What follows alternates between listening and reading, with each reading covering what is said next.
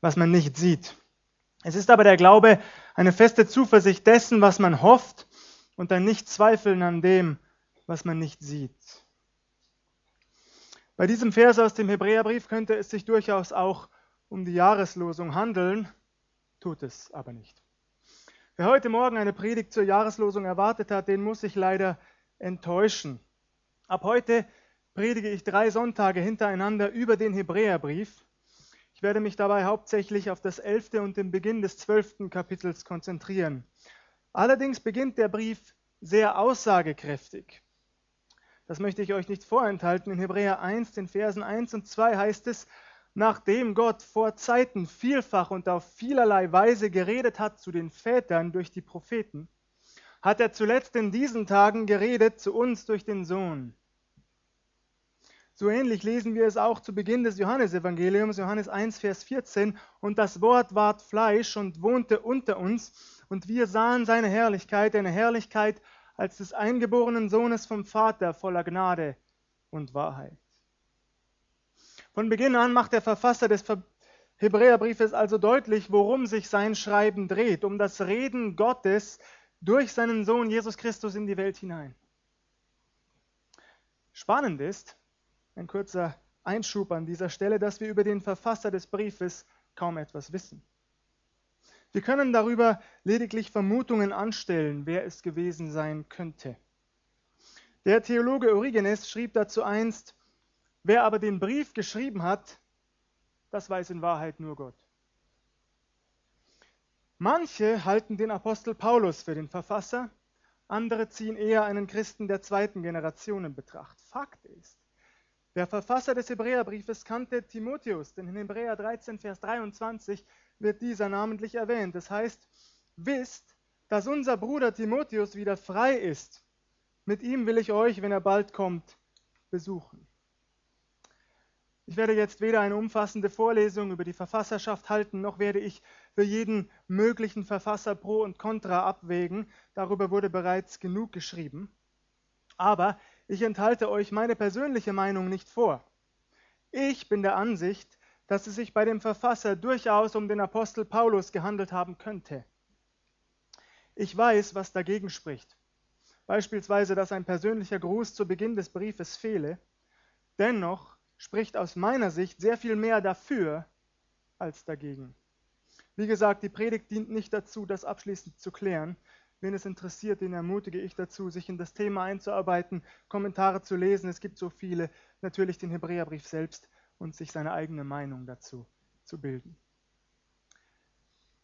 Damit springen wir ins elfte Kapitel. Kennt ihr die Hall of Fame des Glaubens? Die Ruhmeshalle des Glaubens? Die meisten von uns können mit dem Begriff Hall of Fame durchaus etwas anfangen, nicht wahr? Immerhin gibt es eine Hall of Fame des Sports, eine Hall of Fame der Musik. Es gibt den Walk of Fame in Los Angeles, Hollywood. Dadurch werden Menschen geehrt, ob noch am Leben oder bereits verstorben, die in ihrem Bereich Großes geleistet haben.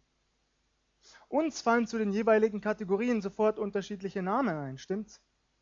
Im Sport vielleicht der Tennisprofi Boris Becker oder der Fußballer Lothar Matthäus. Das passt doppelt gut, denn gerade diese beiden haben auch abseits des Platzes für einige Schlagzeilen gesorgt, allerdings nicht gerade ehrenhafte. Wie auch immer, nur nebenbei. Es gibt tatsächlich aber auch eine Hall of Fame des Glaubens. Auf dieser Liste finden sich zahlreiche Namen, die wir im elften Kapitel des Hebräerbriefes nachlesen können. Es sind sozusagen Glaubenshelden, Glaubensvorbilder, von denen uns ein Großteil sehr vertraut sein dürfte deren Geschichten wir kennen, bereits häufiger gehört oder gelesen haben. Andere hingegen sind weniger bekannt. Henoch dürfte ein Name sein, auf den das zutrifft. Gut, den Namen, den haben wir womöglich bereits gehört, vielleicht auch davon, dass Henoch von Gott entrückt worden sei. Mehr wissen die meisten allerdings über sein Leben nicht. Wir können uns leider in den kommenden Wochen nicht jeden Namen auf dieser Liste einzeln vornehmen.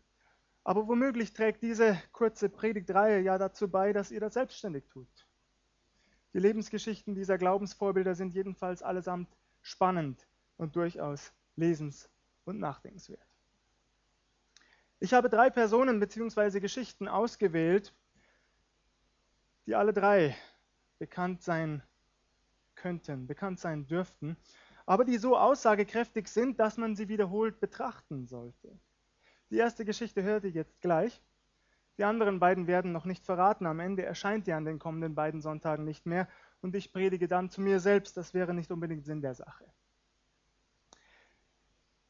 In Hebräer 11, Vers 7 heißt es, und das ist die erste Person, die erste Geschichte, die wir miteinander betrachten wollen. Durch den Glauben hat Noah Gott geehrt und die Arche gebaut zur Rettung seines Hauses, als er ein göttliches Wort empfing über das, was man noch nicht sah. Durch den Glauben sprach er der Welt das Urteil und hat ererbt die Gerechtigkeit, die durch den Glauben kommt. Wer möchte, schlägt jetzt mit mir seine Bibel auf, und zwar im sechsten Kapitel des Buches Genesis, erstes Buch Mose, Kapitel 6 ab Vers 5.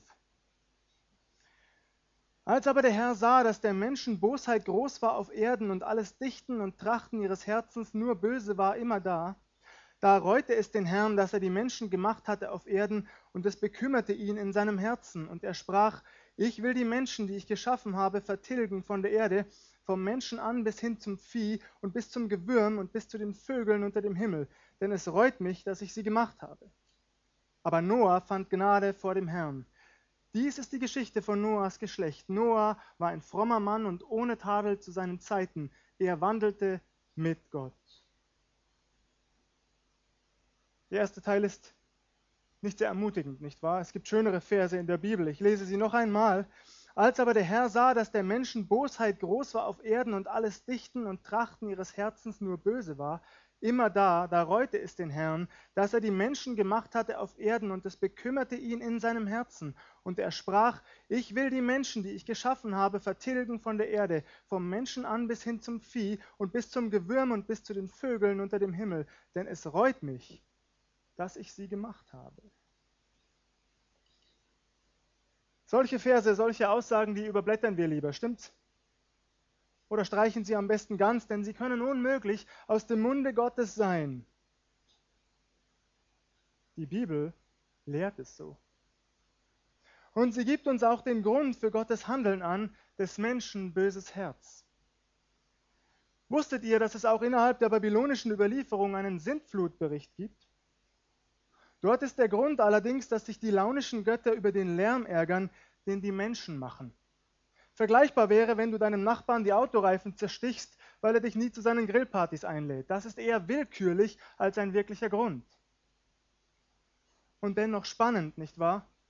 Auch andere Kulturkreise wissen ganz offensichtlich von einer großen Flut. Es scheint etwas dran zu sein.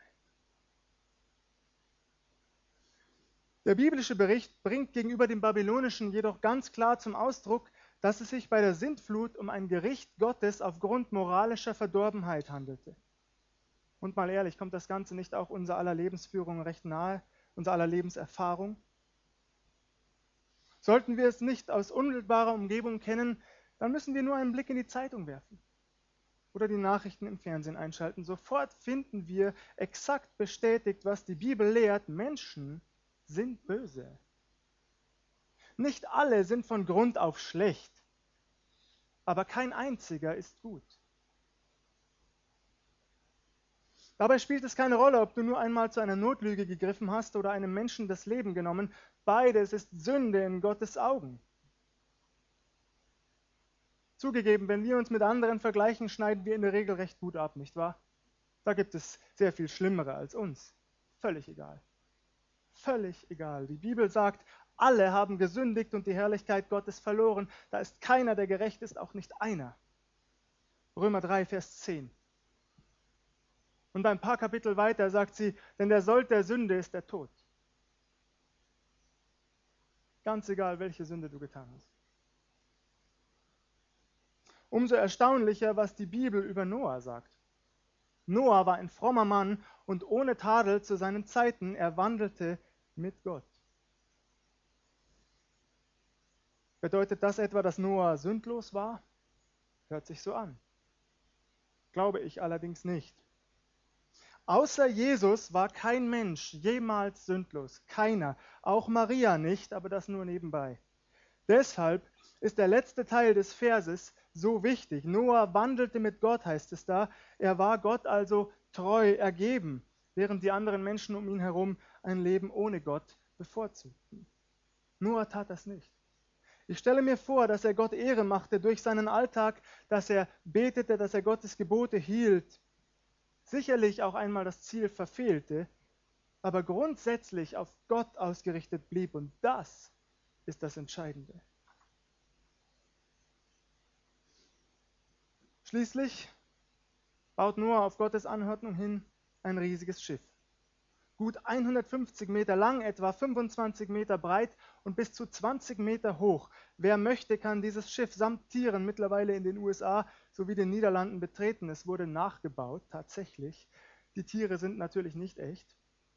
Aber wer zweifelt, ob das möglich ist und ob genug Platz war in diesem Schiff, der kann gerne einmal diese Ausstellungsstücke besuchen und auch nachzählen, ob alle Tiere da sind. Als es soweit ist und die Sintflut bevorsteht, betritt Noah mit seiner Familie das Schiff und verschließt, äh, hinter, hinter ihm verschließt Gott die Tür. Anschließend rottet die Sintflut alles Leben außerhalb der Arche aus. Mein Ziel heute Morgen ist nicht, dieses Gericht jetzt überzubetonen. Mein Ziel ist nicht, Angst unter uns zu schüren, Angst zu verbreiten, denn bekanntlich wird ein solches Gericht Gottes auch nicht mehr kommen.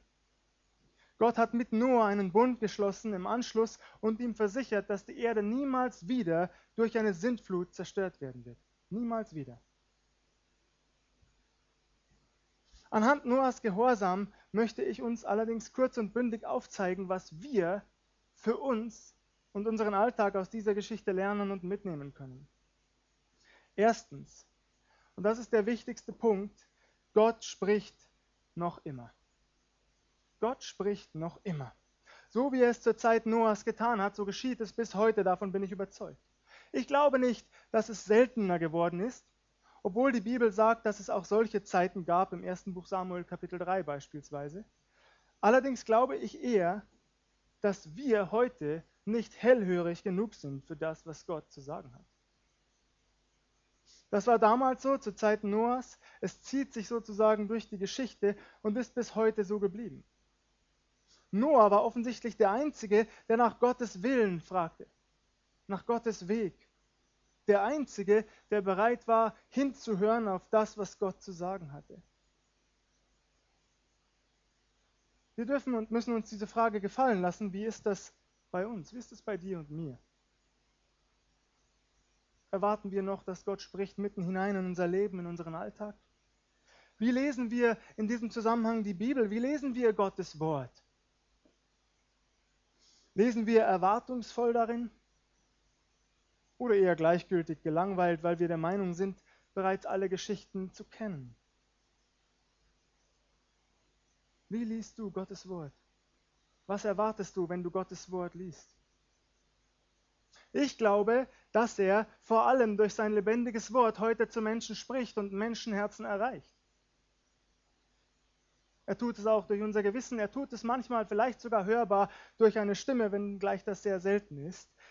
Das Wort Gottes ist es, das uns Wegweisung und Licht sein soll auf unserem Weg, durch das der lebendige Gott sprechen will, in unser Leben hinein. Im Psalm 19 heißt es, Vers 105, Dein Wort ist meines Fußes Leuchte und dein Licht auf meinem Weg. Gott spricht noch immer. Und ich ermutige uns zu Beginn dieses neuen Jahres, dass wir uns die Zeit nehmen, genau hinzuhören.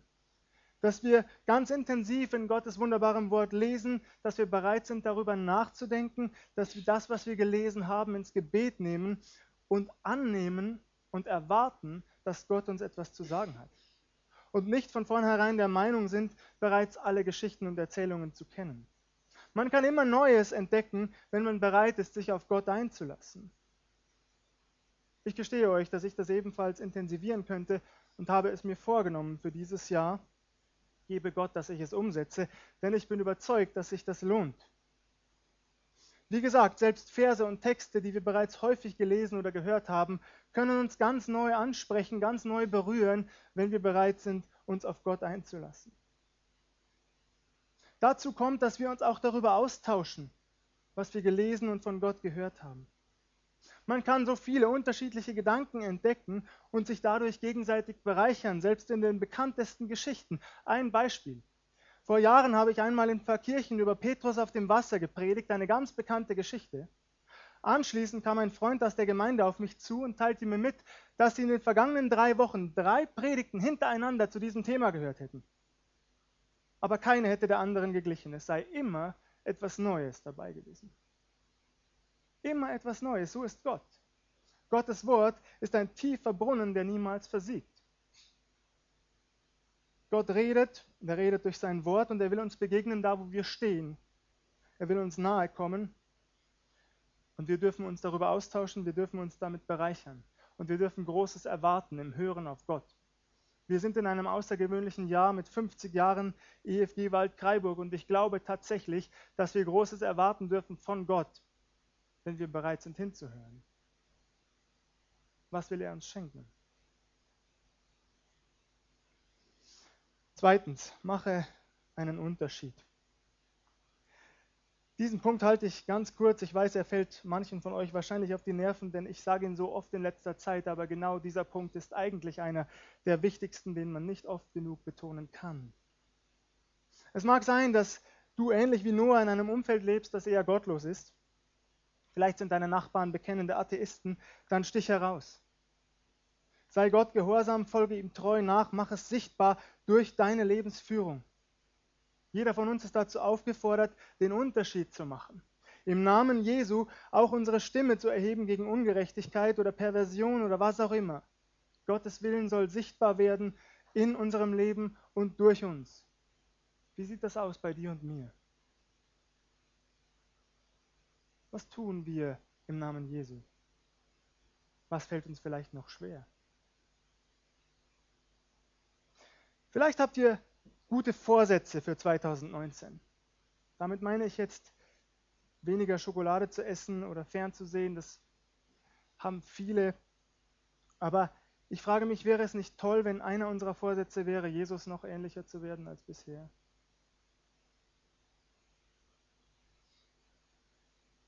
Das ist meiner jedenfalls. Ich merke, dass ich immer wieder falle, dass es mir immer wieder schwerfällt in verschiedenen Bereichen. Aber ich möchte das schaffen mit Gottes Hilfe ganz konkrete Schritte zu tun, um meinem Herrn immer ähnlicher zu sein und auszustrahlen als ein Licht in diese Welt mit den Menschen, mit denen ich zu tun habe. Jesus lädt dich und mich dazu ein. Drittens, sei bereit, dich lächerlich zu machen. Was bedeutet das? Dieser dritte Punkt hängt eigentlich mit dem zweiten zusammen, zumindest ein Stück weit. Setze um, was dir von Gott gesagt wird. Stell es nicht in Frage, zweifle nicht daran. Lass unter Umständen hohen Spott und Gelächter über dich ergehen. Das kann vorkommen. Ich stelle mir vor, dass Noahs Zeitgenossen über den Bau der Arche ziemlich gelacht haben und gelästert. Sie glaubten nicht daran, dass ihr Leben durch eine Flut beendet werden würde. Noah war der Einzige, der Gottes Befehl hörte und mutig in die Tat umsetzte. Gegen alle Wahrscheinlichkeit. Wenn wir etwas von Gott gehört haben, dann haben wir drei Möglichkeiten. Entweder Entweder du bist dir bereits sicher, dass es von Gott ist, dann bitte zögere nicht länger, sondern setze es um. Oder du bist noch nicht ganz sicher, dann prüfe es weiter intensiv im Gebet und erwarte auch ganz kühn, dass der Herr dir antworten wird. Du darfst dich auch deinen Geschwistern anvertrauen, mit denen reden, denen du vertraust, über deinen Eindruck. Und dabei darfst du stets im Blick behalten, dass Gott nichts von dir erwarten wird, was seinem Wort widerspricht. Oder aber du bist sicher, verweigerst Gott jedoch den Gehorsam. Diese letzte Möglichkeit, die empfehle ich uns nicht. Ihr Lieben, wenn wir bereit sind, das zu tun, was Gott sich von uns wünscht, dann hat das absolut positive Auswirkungen auf unser Leben. Ich werde das jetzt nicht breit treten, aber ich habe das erlebt in den letzten Monaten nach dem, nach dem Erweckungsbootcamp in Suhl, was Gott getan hat in meinem Leben. Das war ein Gehorsamsschritt, denn ich wollte es erst nicht, aber ich wusste, ich will auch nicht ungehorsam sein. Und der Herr hat das gesegnet und das möchte er bei jedem von uns tun. Es ist manchmal eine Herausforderung zugegeben, es fällt schwer. Wenn ich auf das Leben meiner atheistischen Freunde blicke, dann denke ich hin und wieder, dass dieser Weg der einfacher wäre, der bequemere wäre. Mal ehrlich, Hand aufs Herz, fühlen wir uns nicht manches Mal eingeschränkt? Empfinden wir die Gebote Gottes nicht manches Mal eher als Last, denn als befreiend? Die Einhaltung ist manchmal mit starken Anfechtungen und Versuchungen verbunden, nicht wahr? Zumindest in meinem Leben. Herausforderungen, die nicht bestünden, wenn wir Jesus nicht nachfolgen würden. Kennt ihr das Poster Der breite und der schmale Weg? Ein ganz bekanntes Bild. Unser Weg mit Jesus ist nicht immer leicht, nicht immer voller Freude, gepflastert mit Vergnügungen. Das ist uns auch nicht versprochen. Der Weg ist manchmal holprig, steinig, schwer. Wir rutschen aus, wir fallen hin. Vielleicht bejahst du all das innerlich, wahrscheinlich sogar bejahst du das, was ich sage, weil du es ebenso immer wieder erlebst und spürst und fühlst. Und ich spreche uns zu heute Morgen zu Beginn dieses neuen Jahres, halte stand. Halte stand im Namen Jesu. Die Bibel sagt in Römer 5, da wir nun gerecht geworden sind durch den Glauben, haben wir Frieden mit Gott durch unseren Herrn Jesus Christus. Durch ihn haben wir auch den Zugang im Glauben zu dieser Gnade, in der wir stehen und rühmen uns der Hoffnung auf die Herrlichkeit, die Gott geben wird. Nicht allein aber das, sondern wir rühmen uns auch der Bedrängnisse, weil wir wissen, dass Bedrängnis Geduld bringt. Geduld aber Bewährung, Bewährung aber Hoffnung. Hoffnung aber lässt nicht zu Schanden werden, denn die Liebe Gottes ist ausgegossen in unsere Herzen durch den Heiligen Geist, der uns gegeben ist halten wir stand. Und wenn wir auf Gottes Weg bleiben, dann festigt das unsere Beziehung zu ihm, dem lebendigen, allmächtigen Gott, fördert unser geistliches Wachstum und trägt dazu bei, dass Gott uns immer mehr anvertrauen wird als bisher, wo wir treu sind. Im Gleichnis von den anvertrauten Talenten kommt das zur Sprache. Da heißt es recht so, du guter und treuer Knecht, du bist über wenigem treu gewesen, ich will dich über viel setzen. Denn wer da hat, dem wird gegeben werden und er wird die Fülle haben. Das ist Gottes Zuspruch, das ist Jesu Zuspruch an dich und mich, wenn wir ihm treu und gehorsam dienen. Und dazu lade ich uns ein. Dich und mich heute Morgen. Hören wir auf unseren Herrn Jesus? Hören wir auf unseren Herrn und Gott? Folgen wir ihm treu nach? Tun wir seinen Willen? Heben wir uns ab dadurch? Setzen wir Zeichen in dieser Welt? Und unser Herr er wird das segnen, ganz gewiss. Amen.